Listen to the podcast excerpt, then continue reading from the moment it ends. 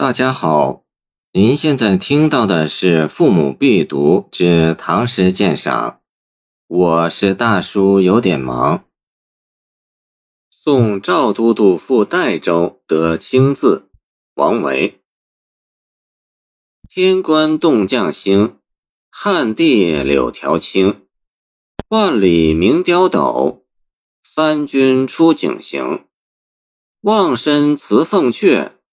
报国取龙庭，启学书生辈，窗间老易经。这是一首写于梨岩之上的送别诗。一位姓赵的都督即将带兵开赴代州，治所在今山西代县。王维等友人为赵都督饯行，在宴席上酒酣耳热之际，互道珍重之时。有人倡议分韵作诗，在得到响应以后，王维抓烟得清字，便以清字为韵，写了上面这首诗。在座的别的诗友也按所得韵字，一一写了以送赵都督赴代州为题的送行诗。分韵作诗原是炫耀才华、为文造情的文字游戏。但若所赋的内容刚好触动了诗人敏感的神经，唤醒了诗人内心深处的感情，也就有可能写出富于真情实感的好诗。古来应诏应帝王之命作诗，应令应太子之命作诗，应教应诸王之命作诗，以及分韵、合韵等类的作品中，也偶有一二佳作。原因即在于此。王维的这首诗也是其中值得肯定的一首好诗。全诗从出征写起，写到为求胜利不惜牺牲。其实当时赵都督还没有动身，诗中采用的是虚拟的语气，表现的是想象中的情景。首联“天官动将星，汉地柳条青”，写启程。天官即天上的星官，古人认为天上的星星与人间的官员一样，有大有小，因称天官。将星隋书天文志说，天上有十二个天将军星，主兵象，中央的大星是天的大将，外边的小星是历史。大将星摇晃是战争的预兆。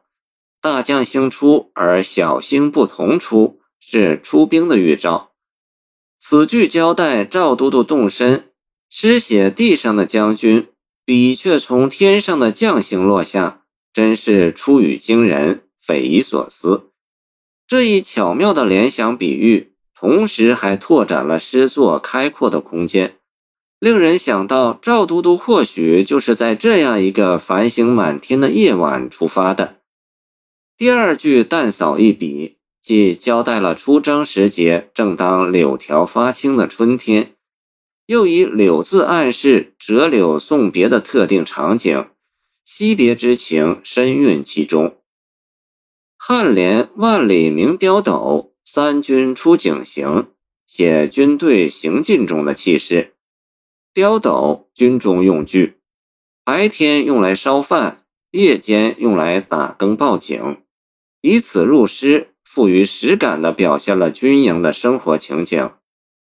中间又用一个名字突出听觉，使人如闻一路军声震天。外加“万里”二字修饰，更显得声势浩大，军威显赫。万里句尤物见人，借助听觉渲染出征的气势。三军句则直接写人。四见这位将军率领三军，正浩浩荡荡奔赴边陲。井陉即井陉口，又名井陉关，唐时要塞，在今河北井陉县境内。一个“出”字点明了此次进军的方位路线，与首句的动将星前后呼应。以上两联从启程写到行军。重在表现赵都督英勇赴边的非凡气势，后两联皆是赵都督的内心世界，表现他戍边卫国的耿耿忠心。净联望风辞凤阙，报国取龙庭，正面写他立功报国的思想。凤阙，汉代宫阙名，在建章宫东，以其上有铜凤凰故名。此处借汉说唐，用来泛指宫廷。龙庭原指匈奴单于祭天的地方，取龙庭借指事迁狄鲁。这两句互文见义，意思是无论辞凤阙或取龙庭，都下定忘身报国的决心。从时间上来看，则有先后之别。辞凤阙在出征之前，取龙亭是在鏖战之后，可见决心始终如一。尾联启学书生辈，窗间老易经，以议论作结。上一联做正面抒情，这一联从反面议论反驳，加以强调。启学是哪能学？不能学，不想学，乃至绝不学的意思。书生好守穷经，不能为世所用，难免会有许多牢骚不平，或生出弃文就武的想法。